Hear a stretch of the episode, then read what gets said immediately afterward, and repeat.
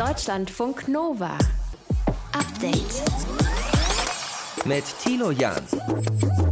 Montag, 7. Juni 2021. Dies ist ein guter Tag. Heute ist mal ein schöner Montag. Finden Markus Söder und Armin Laschet. Die CDU geht als stärkste Kraft aus der Landtagswahl in Sachsen-Anhalt. Und wir schauen uns heute an, warum die Themen der jüngeren WählerInnen in Sachsen-Anhalt nicht gehört werden. Ich finde, äh, die Parteien gehen noch nicht genug auf junge Menschen ein. Das merkt man ja auch ein bisschen daran, dass die Bewegungen wie Fridays for Future zwar von äh, Parteien mitgetragen werden oder unterstützt werden, aber es da nicht so eine richtig enge Bindung gibt und das eigentlich alles unabhängig von den jetzigen äh, Strukturen passiert. Thomas Vorreier ist Journalist, in der Magdeburger Börde geboren und analysiert heute mit uns die Situation. Erklärt zum Beispiel auch, warum die AfD so viel Zulauf von den jüngeren Wählern hat.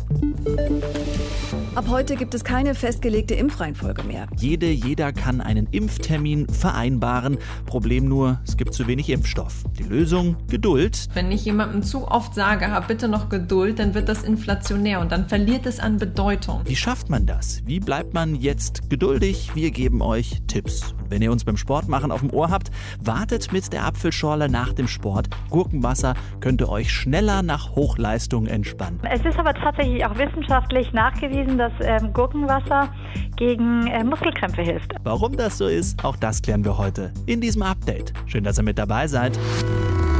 Deutschlandfunk Nova. Ja, das Durchschnittsalter 48. Kein anderes Bundesland hat einen höheren Altersschnitt. Und wenn man sich nach der Landtagswahl in Sachsen-Anhalt mal genau anschaut, wen die Jüngeren gewählt haben, dann stellt man fest, vor allem die 25- bis 44-Jährigen waren es, die die AfD gewählt haben. 27 Prozent dort.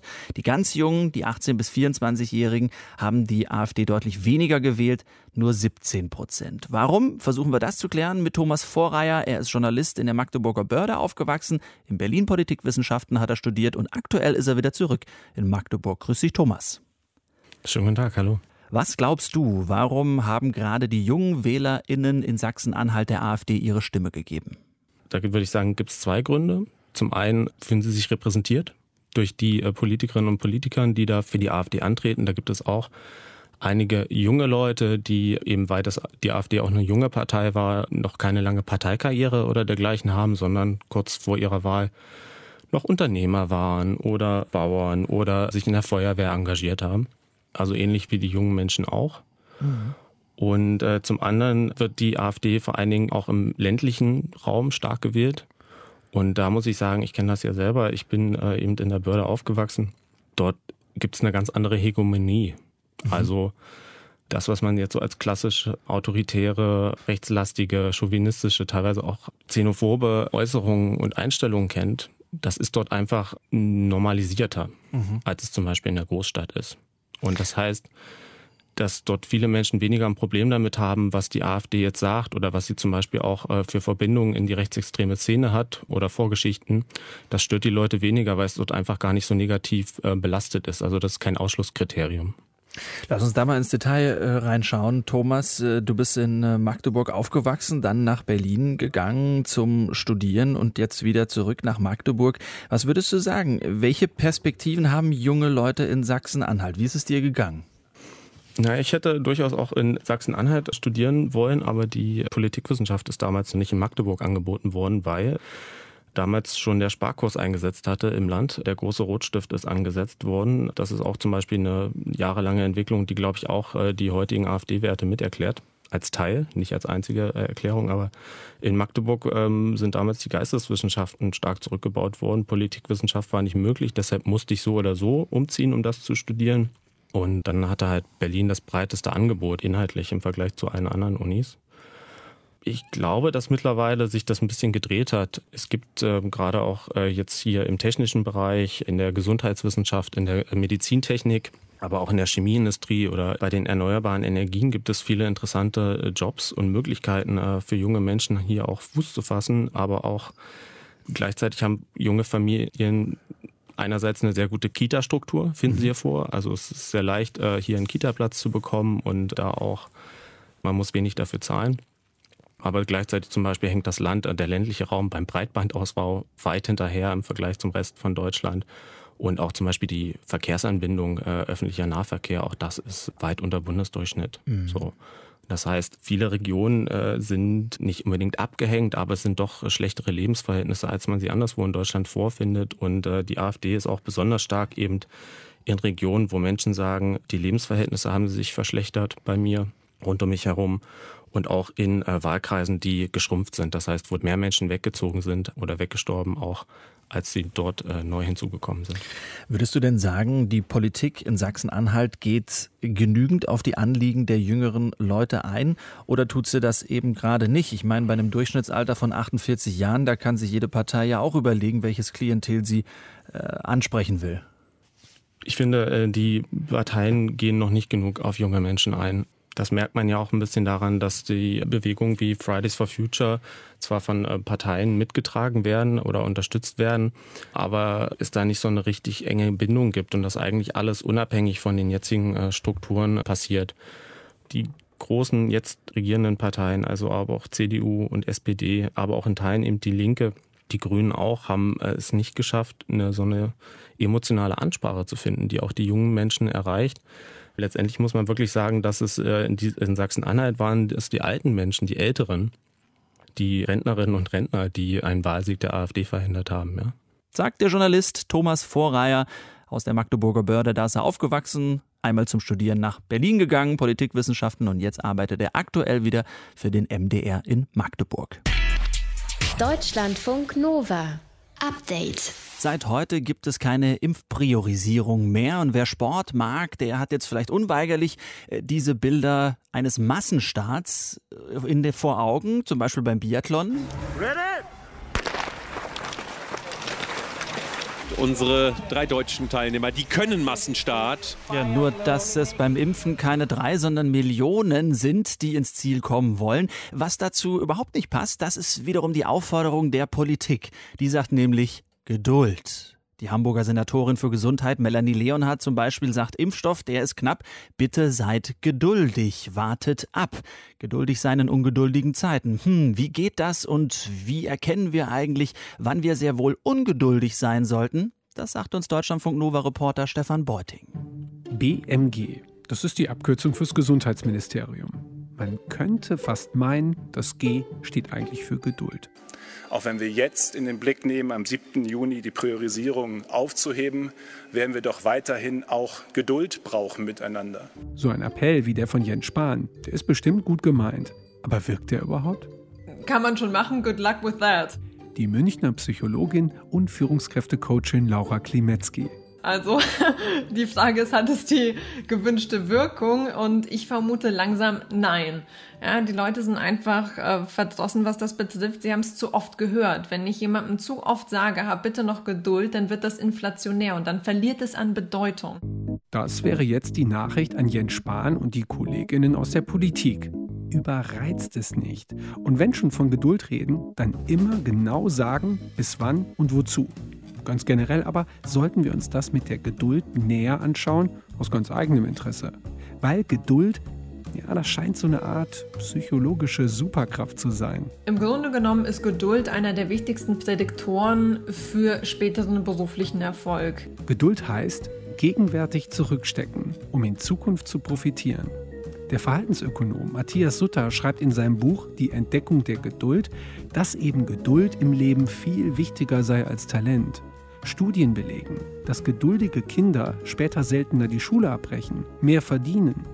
Geduld hilft dabei, bessere Investmententscheidungen zu treffen und sie senkt sogar den Blutdruck im Grunde genommen alles, was du wirklich erreichen möchtest, was sehr, sehr wichtig ist oder was sinnvoll ist, ja, egal was das ist, sei es eine gute Beziehung, sei es eine gute Karriere, sei es eine nachhaltig solide Gesundheit, all diese Dinge kosten dich immer fünf Sachen. Es kostet dich Zeit, ja, es kostet dich häufig auch Geld, es kostet dich Energie, es kostet dich Herzblut und Geduld. Und diese Dinge sind die Dinge, die nachhaltig bleiben und die uns in ganz, ganz vielerlei Hinsicht erfolgreich machen. Fehlt es bei der einen oder anderen Stelle oder haben wir eben keine Geduld, funktioniert es nicht. Also, wer nicht schon geduldig ist, sollte probieren, geduldiger zu werden. Jens Spahn selbst hat nichts dazu gesagt, wie das geht. Dafür hat Laura Klimetzki einen Tipp. Alles im Leben ist temporär. Die guten Momente, die schlechten Momente, die geduldigen, die ungeduldigen Momente. Die Frage ist, was möchte ich und tut mir das gut? Und die Psychologie sagt uns, wenn wir es schaffen, uns auf das zu konzentrieren, was wir eher kontrollieren können, dann werden wir glücklicher, zufriedener und erfolgreicher. Wenn wir uns stattdessen auf all die Dinge konzentrieren, die wir eh nicht kontrollieren können, dann wird es schwierig. Und da kommen die Stoiker auch wieder ins Spiel. Ungeduld kann sich auswachsen. Sie macht unleidlich und unglücklich. Das haben vor gut 2000 Jahren schon ein paar Typen erkannt, die wir heute als Stoiker kennen. Ihre Tipps von damals, die wirken irgendwie seltsam aktuell in der Pandemiesituation des Jahres 2021. Das, was ich bei den Stoikern rausziehe, ist eine Erdung. Ja, es, das alles, alles kommt zu seiner Zeit. Oder das größte Lebenshemmnis ist das Warten, das sich an das Morgen klammert und das Heute verliert, sagt Seneca, der Jüngere. Was aber nicht heißt, dass wir als Gesellschaft manchmal sogar mehr Ungeduld brauchen. In der Bildung zum Beispiel, um dort für mehr Gerechtigkeit zu kämpfen, gegen Flächenversiegelung und für die Einsparung von Treibhausgasen. Hier spielt die Zeit nämlich gegen uns.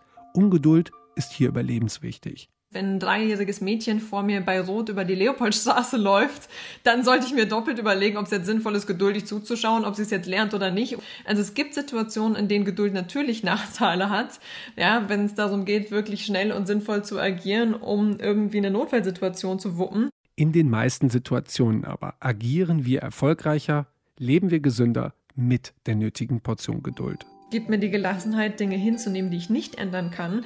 Gib mir den Mut, die Dinge zu ändern, die ich ändern kann. Und gib mir bitte die Weisheit, das eine vom anderen zu unterscheiden. Und die derzeitige Impfsituation, die scheint tatsächlich genau so eine Geduldsprobe zu sein. Deutschlandfunk Nova. Update. Ist euch bestimmt auch schon aufgefallen, im Supermarkt und Drogeriemarkt, da kann man überall klimaneutrale Produkte kaufen. Vom Shampoo über Sneaker, Pflanzenmilchprodukte und jede Menge anderes Zeug. Ein großer Discounter nimmt heute weitere neue klimaneutrale Produkte ins Sortiment. Äh, also man könnte wirklich da meinen, äh, kommt äh, was richtig in Gang, wenn es um ressourcenschonende und umweltfreundliche Produktarten aktuell geht. Denn ich stelle mir ja vor, wenn ich ein Produkt kaufe, auf dem klimaneutral steht, dass während der Herstellung auch kein CO2 anfällt. Wie auch immer. Verena von Keitz aus unserem Team hat sich es genauer angeschaut für uns. Ist das so? Das wäre schön, aber es ist leider nicht so. Also die Klimaneutralität wird in den meisten Fällen nicht erreicht, weil die CO2-Emissionen weniger werden oder sogar auf Null gebracht werden, wenn ein Produkt hergestellt wird, sondern klimaneutral wird etwas, weil Zertifikate gekauft werden. Mhm. Also das, was ich kaufen kann, wenn ich zum Beispiel ein Flugticket buche? Genau, das ist eigentlich äh, das gleiche Prinzip. Da können wir ja auch CO2 kompensieren, indem wir Geld spenden für Klimaschutzprojekte in anderen Ländern. Und genauso machen es die Hersteller, mit, die mit dem Begriff Klimaneutralität werben für ihre Produkte. Und aus diesem Grund hat die Wettbewerbszentrale vier Klagen jetzt eingereicht gegen Unternehmen, weil sie sagt, die Unternehmen verwenden den Begriff klimaneutral irreführend. Mhm. Sag nochmal ganz kurz die Wettbewerbszentrale. Was ist das genau? Das ist ein Verein gegen unlauteren Wettbewerb und gar nicht mal so ein kleiner. Also in dem sind, acht, sind 800 Verbände und 1200 Firmen zusammengeschlossen. Die ist auch schon länger an dem Thema dran, die Wettbewerbszentrale. Vor einigen Jahren hat sie einem großen Kartoffelprodukthersteller gerichtlich untersagen lassen, dass er auf sein Produkt schreibt, weltweit erster 100% klimaneutraler Tiefkühl-Kartoffelspezialist vom Kartoffelacker bis ins Tiefkühlregal. Einfach weil eine solche Formulierung suggeriert, dass wirklich vom Anbau über Ernte Verarbeitung, Transport bis zu Lagerung und Verpackung, was sonst noch alles irgendwie dazugehört, bei diesem Kartoffelprodukt keine Emissionen entstehen. Dabei wurden auch hier nur Zertifikate gekauft zum Kompensieren mhm. von den CO2-Emissionen. Okay, also wir halten schon mal fest, klimaneutral, da steckt das Kompensieren dann dahinter. Aber sind solche Zertifikate nicht besser als nichts? Klar, also besser als nichts sind sie auf jeden Fall, aber es gibt halt sehr unterschiedliche Arten von Zertifikaten. Und gerade solche in afrikanischen und südamerikanischen Ländern sind sehr günstig zu haben, das sagt die Wettbewerbszentrale, viel günstiger als wenn du Klimaschutzprojekte in Europa zum Beispiel unterstützt. Und das sagt auch Matthias Finkbeiner von der TU Berlin, Fachgebiet Sustainable Engineering. Da sind halt viele sehr, sehr günstige Projekte äh, dabei, ja, das heißt nicht, dass die einzelne Maßnahme nicht durchaus ökologisch sinnvoll ist in dem jeweiligen Entwicklungsland, aber es ist halt nicht sichergestellt, dass damit wirklich die entsprechende Menge CO2, die auf dem Papier steht, tatsächlich aus der Atmosphäre entfernt wird. Also man kann auch ein bisschen sagen, es ist eine Art Ablasshandel nach dem Motto, wir machen alles weiter wie bisher, zahlen ein bisschen Geld und punkten damit bei denen, die beim Einkauf einen Beitrag zum Klimaschutz leisten wollen, anstatt selber zu gucken als Hersteller, was kann ich denn bei der Herstellung meines Produkts irgendwie optimieren und einsparen. Und in der aktuellen Klage, da geht es darum, dass durch diese Zertifikate äh, eigentlich Werbung gemacht wird, dass man das Produkt eben klimaneutral kauft oder dass es das ist. Genau. Und dass es so eine Irreführung ist. Es geht zum Beispiel auch um den Discounter Aldi Süd, unter anderem wegen der Formulierung erster klimaneutraler Lebensmitteleinzelhändler und wir handeln klimaneutral. Das sind die Zitate, die kritisiert werden. Auch hier spielen äh, Kompensationen eine große Rolle für die rechnerische Nullemission. Und mit den Klagen will die Wettbewerbszentrale eben erreichen, dass die Hersteller transparenter auf den Produkten klar machen müssen, wie viele der Klimaneutralität mit Zertifikaten gekauft wurde und ob und wie viel CO2 überhaupt in der Produktion eingespart worden ist. Denn darum geht es ja auch. Also, dass keine Augenwischerei betrieben wird mit dem Thema Klimaschutz. Das meint auch Matthias Finkbeiner. Wenn wir wirklich klimaneutral werden wollen oder diese Klimaziele auch annähernd erreichen wollen, dann ist halt nicht mehr damit getan, dass ich irgendwo ein günstiges Projekt finde, wo ich dann für 10 Euro die Tonne CO2 kompensieren kann, sondern dann muss ich halt schon wirklich mir die Mühe machen, diese Umweltbelastung der Produkte wirklich zu reduzieren. Genau, und wie das genau ist, diese Informationen, die findest du derzeit eben nicht auf den Produkten selber, wenn du sie kaufst, sondern wenn du zum Beispiel auf die Seiten der Firmen gehst und da nachliest, was heißt klimaneutral eigentlich. Und äh, wenn man da genau hinguckt, da steht dann eben so gut wie nie, dass bei der Herstellung eingespart wird, mhm. sondern dass eben kompensiert wurde. Ja, kommt man ja selber auch irgendwie nicht drauf. Ist wirklich Klimaneutralität drin, wenn klimaneutral draufsteht? Eher nicht, halten wir fest. Und deswegen äh, klagt jetzt die Wettbewerbszentrale für mehr Transparenz bei diesen Produkten. Deutschlandfunk Nova. Update. Ja, das war eine schreckliche Meldung vorletzte Woche aus Kanada. Auf dem Gelände eines ehemaligen Internats ist ein Massengrab entdeckt worden, darin die Gebeine von etwa 215 Kindern. Es handelt sich wohl um Kinder aus indigenen Gemeinschaften. Jetzt mischt sich auch die UNO in diesen Fall ein. Aglaya Dana aus unserer Nachrichtenredaktion. Welche Haltung hat die dazu? Naja, Fachleute für Menschenrechte UNO, die fordern jetzt, dass der Fall umfassend aufgeklärt wird. Die Forderung geht an die kanadische Regierung und auch an die katholische Kirche. Die hat das Internat ja dort betrieben. Und die UNO sagt, dass die Gebeine jetzt forensisch untersucht werden müssen. Also die müssen ja auch erstmal exhumiert werden. Dann muss herausgefunden werden, wer genau liegt da. Ne? Wer, wer sind diese Kinder? Woran sind sie gestorben? Wurden sie gequält, missbraucht? Und gibt es auch in anderen Internaten in Kanada solche Massengräber? Das alles muss eben aufgeklärt werden. Und die UNO-Fachleute sagen auch, es könnte sein, dass Verantwortliche noch am Leben sind. Dann müssen die gefunden und auch bestraft werden. Mhm. Wenn du jetzt sagst, es könnten noch Verantwortliche am Leben sein, weiß man denn, von wann das Massengrab ist? Nee, das ist noch nicht klar. Also diese Residential School dort im, in British Columbia, die gab es seit dem Ende des 19. Jahrhunderts und in den 70er Jahren wurde sie geschlossen. Das ist ein relativ großer Zeitraum ne? und in diesem Zeitraum müssen die Kinder gestorben sein. Hat man denn irgendwelche Erkenntnisse, warum die Kinder gestorben sind? Naja, man weiß eben einiges schon über diese Residential Schools. Ne? Das waren ja quasi Umerziehungslager für Kinder aus indigenen Gemeinschaften. Ungefähr 140 solcher Lager gab es in Kanada. Und ähm, ja, das Land hat auch schon vor Jahren damit begonnen, die eigene Kolonialgeschichte aufzuarbeiten und eben auch das, was in diesen Heimen passiert ist.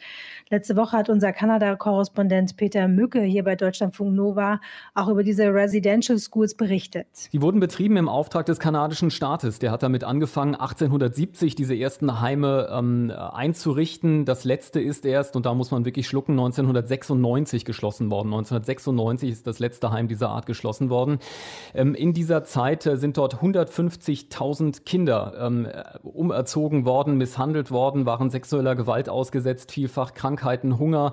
Das Ziel war, äh, und das ist ein Zitat von einer Frau, die äh, dort auch in diesem Heim war, das Ziel war, dem Kind den Indianer austreiben. Hm, und es ist halt auch dokumentiert, dass in diesen Heimen mehr als 4000 Kinder gestorben sind. Die Dunkelziffer ist vermutlich viel höher. Die sind gestorben an Tuberkulose, es gab Masernepidemien, es gab auch viel zu wenig äh, zu essen, manche haben gehungert. Kanada hat gezielt angefangen, in diesem Wissen nach Massengräbern zu suchen und jetzt haben sie eben auch eins gefunden. Was folgt Ihnen jetzt daraus? Du hast gesagt, die Fälle werden aufgearbeitet und dann? Na, die Familien, die wissen, ihnen wurde mal irgendwann ein Kind entrissen, äh, die sollen jetzt Klarheit bekommen, ne, was passiert ist, ob zum Beispiel ihr Kind unter diesen dort gefunden wurde. Die sollen auch die Möglichkeit bekommen, ihre Kinder würdig beizusetzen. Und Kanadas Premierminister Justin Trudeau hat weitere Entschädigungen angekündigt. Kanada hat den indigenen Gemeinschaften vor sechs Jahren schon Entschädigungen gezahlt, auch im ganzen Zusammenhang mit diesem Aufarbeitungsprozess. Das waren Entschädigungen in Höhe von umgerechnet etwa 1,4 Milliarden Euro. Die Kirche, wie verhält die sich dazu? Ja, die war erstmal ganz schön still. Die kanadische Regierung hat letzte Woche beim Vatikan dann Druck gemacht, äh, Verantwortung zu übernehmen. Schließlich wurden die Heime ja auch betrieben von Kirchen, vor allem von der katholischen, nicht nur, aber vor allem. Es soll im Vatikan äh, auch Dokumente dazu geben, die die Kirche noch unter Verschluss hält. Da fordert Kanada auch, dass die offengelegt werden müssen. Papst Franziskus hat sich jetzt am Wochenende dazu geäußert. Er hat sich nicht direkt entschuldigt. Er hat das Thema aber angesprochen bei einem Gebet auf dem Petersplatz und er hat gesagt, dass er die Nachrichten aus Kanada Kanada mit Schmerz verfolgt und hat die Menschen aufgefordert, sich vom Kolonialismus zu distanzieren. Kanada ist konfrontiert mit seiner Kolonialgeschichte. Es sind Gebeine von 215 toten Kindern aus indigenen Gemeinschaften entdeckt worden. Die UNO fordert jetzt Aufklärung. Deutschlandfunk Nova. Update. Anfang Juni, da können wir schon so ein bisschen aufs Ende schauen, denn Ende Juni soll der EU-Impfausweis kommen. Manche sind ja schon durchgeimpft von uns, dann wäre Urlaub ja auch wieder richtig möglich. Camping vielleicht, hm, da bleibt man schön für sich irgendwo am See. Alleine ist man trotzdem nicht, denn ja, die Mücken sind da, muss man mit einplanen. Wo, wann und wie viele Mücken diesen Sommer zu erwarten sind, sprechen wir drüber mit dem Insektenforscher Thomas Hörren von der Uni Duisburg-Essen. Herr Hörren, kann man schon abschätzen, wie mückenreich der Sommer wird? Ja, dieses Jahr macht der Sommer uns das ein bisschen schwer vom Abschätzen her, mhm. weil wir zwar einen ziemlich äh, mückengünstigen Winter hatten, das heißt, es war nicht allzu kalt. Die Überdauerungsstadien, die konnten quasi nicht allzu viel absterben, weil es so mild war insgesamt das davon viel überlebt hat. Dann hatten wir ein sehr feuchtes Frühjahr jetzt nochmal. Äh, aber es war recht kühl und das war so ein bisschen gegensätzlich letztlich. Also kühle Temperaturen sind nicht so gut. Mhm. Feuchtes Frühjahr ist umso besser, weil dann haben wir mehr Kleingewässer überall und Mücken brauchen diese Gewässer zur Entwicklung. Und in diesem Sommer sieht es aber wahrscheinlich so aus wie in den letzten Sommern auch, dass man mit relativ vielen Mücken rechnen kann. Mhm. Und das liegt einfach an dieser Gesamtkonstellation. Milder Winter, viel Regen im Frühjahr, dann haben wir immer so ein bisschen ja, mhm. schlechte Voraussetzungen. Ja, aktuell müsste man ja auch sagen, ist das vermutlich recht mückengünstig, dieses Wetter, das wir haben, oder so ein bisschen wärmer und auch gedrückt und nass? Genau, das auf jeden Fall. Also man wird es jetzt gerade in Richtung Sommer, wenn dann sowas wie jetzt in den letzten Tagen schön schwüles Wetter, warm, dann sind auf jeden Fall viele Mücken aktiv. Bei warmen Temperaturen sind wie wir viel draußen. Mücken mhm. brauchen auf jeden Fall einmal Blut, die Weibchen, um halt Eier zu produzieren. Und das ist natürlich dann optimal. Viele Menschen sind draußen unterwegs und dann gibt es auch viel Blut. Mhm. Freut man sich in der Außengastro drüber. Jetzt forschen Sie ja zu Insektendiversität. Wie sieht es denn da bei den Mücken aus? Also nimmt die Zahl der verschiedenen Mückenarten bei uns eher zu oder ab? Äh, die nimmt tendenziell so ein bisschen zu. Und das liegt daran, dass wir bei den Mücken auch wie in vielen anderen Bereichen Neobiota bei uns haben. Das heißt Mückenarten, die eigentlich aus anderen Regionen der Erde stammen, die ursprünglich nicht hier heimisch sind und die es dann aber doch schaffen, sich zu etablieren. Das sind zum Beispiel aus Asien stammende Tigermücken. Das heißt, wir haben jetzt eigentlich so diesen Trend, dass alle paar Jahre kommt eine Mückenart aus irgendeiner Region mal mit zu uns nach Mitteleuropa geschwappt. Mhm. Das heißt, die Mücken machen, wenn wir es wieder umdrehen, also auch mal Urlaub und bringen sie dann auch äh, Krankheiten mit? Genau, also die machen grundsätzlich, ist es so, dass der Mensch meistens das schafft, die in irgendeiner Form zu transportieren. Ein ganz berühmtes Beispiel war mal so Autoreifen, die sich von innen quasi, wenn sie leer sind, mit Wasser füllen, wenn sie in der Landschaft rumliegen. Mhm. Und äh, solche Autoreifen, die transportiert werden, äh, die transportieren dann gleich auch die Entwicklungsstadien der Mücken mit. Grundsätzlich ist es aber so, dass wir bislang Glück haben und keine Krankheiten da transportiert wurden. Und das liegt auch daran, dass man dann eigentlich sehr große Anzahlen an Mücken, ja, so gesehen bei uns einführen müsste. Und die müssten dann schon diese Krankheiten mit sich rumtragen. Die geben die aber nicht an ihre Nachkommenschaft immer weiter. Das heißt, eigentlich ist es recht gering, dass wir wirklich jetzt irgendwo eine Krankheit mit einschleppen, sondern mhm. die meisten Krankheiten, die kommen dann von den Menschen vor Ort. Könnte man denn rein theoretisch den Lebensraum von Mücke und Mensch so trennen, damit sich beide nicht bedingen oder koexistent wären? Nee, das klappt leider nicht so gut. Eigentlich mögen wir nämlich auch die gleichen Bereiche ganz gerne. Das heißt, die Nähe zu größeren Gewässern, die mögen wir ganz gerne. Und äh, insbesondere auch zu Flüssen und ja, so Altwasserbereiche, wo viele kleine Gewässer an den Auen sind, das ist auch ideal für Mücken. Mhm. Und genauso sieht es aus mit Wäldern. Wir mögen Wälder sehr gerne, gehen gerne im Wald spazieren. In den Wäldern haben wir häufig noch die Situation, dass bei uns dann auch ein paar Moore oder ein paar Teiche in diesen Wäldern quasi noch vorkommen. Und da entwickeln sich Mücken halt ebenso. Mhm. Und das Gleiche betrifft eigentlich auch noch so Gartenanlagen. Wir haben auch ganz gerne unterschiedlichste Kleingewässer in unseren Gartenanlagen. Und da könnte man aber aktiv selbst ein bisschen darauf achten, dass man einfach keine Mückenzuchtanlage da produziert. Das heißt mit viel stehendem Wasser. Genau. Hm. Wir halten fest, wir müssen uns irgendwie arrangieren miteinander und wir können es auch mal positiv sehen, denn die Mücke hat die gleichen Interessen wie wir. Der Austausch ist nur manchmal schmerzhaft, sagt der Insektenforscher Thomas Hörren. Ganz lieben Dank fürs Gespräch. Sehr, sehr gerne. Deutschlandfunk Nova. Update. Ja, dieses Video geht gerade viral. Reporter des niederländischen Fernsehens beobachten da die Fußballspielerin Jeannette van Bellen. Die spielt beim Club ADO Den Haag in der Ehrendivision der ersten niederländischen Liga. Und sie setzt sich da nach ihrer Auswechslung auf die Bank und lässt sich von einer Betreuerin ein Glas Gurken reichen. Deckel auf und dann trinkt sie genüsslich das Gurkenwasser. Wir haben uns gefragt, ist das so eine Art Zaubertrank, wie bei Asterix und Obelix oder eine verlorene Wette oder einfach nur lecker nach dem Sport? Sprechen wir drüber mit Sportmedizinerin Christine Josten. Was ist da los, bitteschön? Also ein Zauberwasser wie bei Obelix ist es leider nicht. Sonst wäre es, glaube ich, der totale Hype. Ähm, es ist aber tatsächlich auch wissenschaftlich nachgewiesen, dass ähm, Gurkenwasser gegen äh, Muskelkrämpfe hilft. Also mhm. das, ähm, ich habe das ja zuerst auch nicht so ganz glauben mögen und es sieht ja auch wirklich sehr eindrucksvoll aus, wie die dann hinterher alle jubeln. aber ähm, es ist tatsächlich so, dass da der, der wissenschaftliche Nachweis da ist, nicht in großen Studien, sondern eher in kleinen. Aber ähm, es gibt nicht so viele Hausmittel, wo tatsächlich auch mal wissenschaftlich geprüft wurde, dass mhm. das tatsächlich auch was bringt. Und da ist es so. Aber Muskelkrampf, das heißt, da sind dann Elektrolyte drin in diesem Gurkenwasser, die die Muskeln wieder entspannen? Ja, das, das wäre schön. Das sagten die Autoren in ihrer Veröffentlichung auch, dass das genau nicht der Fall ist, weil das viel zu lange dauert, bis das Gurkenwasser, wenn man es trinkt, unten in der Muskulatur ankäme, wenn es sich um die Elektrolyte handelt. Das Geheimnis scheint eher das Essigwasser zu sein. Und man, man postuliert eben, dass das Essigwasser, wenn es auf den ähm, Mund-Rachenraum trifft, einen Reflex auslöst, der wiederum über das Nervensystem dann dazu führt, dass genau ähm, wieder etwas ins Gleichgewicht ist, was im Rahmen von, Ungleich, äh, von, von Muskelkrämpfen ins Ungleichgewicht geraten ist ist. Ne? Mhm. Das ist, spielt sich also tatsächlich auf der Ebene des Nervensystems und des, des äh, Zusammenspiels Muskel und, ähm, und Nervensystem ab. Ah, das heißt, es würde also theoretisch auch reichen, wenn man einfach nur die Zunge ganz kurz in Essig taucht? Na, es ist tatsächlich wirklich dieses Essigwasser und ich würde mal tippen, dass die Konzentration an der Gurke selber gar nicht so hoch ist, äh, hat mhm. aber auch noch keiner angeguckt. Ähm, interessant ist aber tatsächlich, dass es eben damit das Magnesium komplett ablöst eigentlich. Wenn es allerdings, das muss man eben auch sagen, ähm, um Muskelkrämpfe geht, die im Kontext sportlicher Leistungen aufgetaucht sind. Mhm. Was tue ich, wenn mir Gurkenwasser überhaupt nicht schmeckt? Also was man auch machen kann, ist, das wird aber mehr so vor, vom Schlafengehen empfohlen, dass man die, die äh, Muskulatur gut dehnt. Dann scheint auch Muskelkrämpfe immer wieder auch was mit Kälte zu tun zu haben und solche Dinge. Ich glaube ehrlich gesagt, wenn man in so einem euphorischen Fußballspiel ist, möglicherweise machen wir es mal perspektivisch im EM-Finale 2021, ne? und dann ist es wahnsinnig heiß. Ich glaube, dann ist der Geschmack von Gurkenwasser auch egal. Hauptsache der Krampf ist weg und man kann Tor schießen. Sehr gut. Christine Josten, Sportmedizinerin, übers Gurkenwasser, das getrunken wurde in der Ehrendivision in der ersten niederländischen Liga. Wir halten da auch gleichzeitig nochmal fest, die Eistonne wird das Gurkenwasser vermutlich nicht ersetzen. Deutschlandfunk Nova.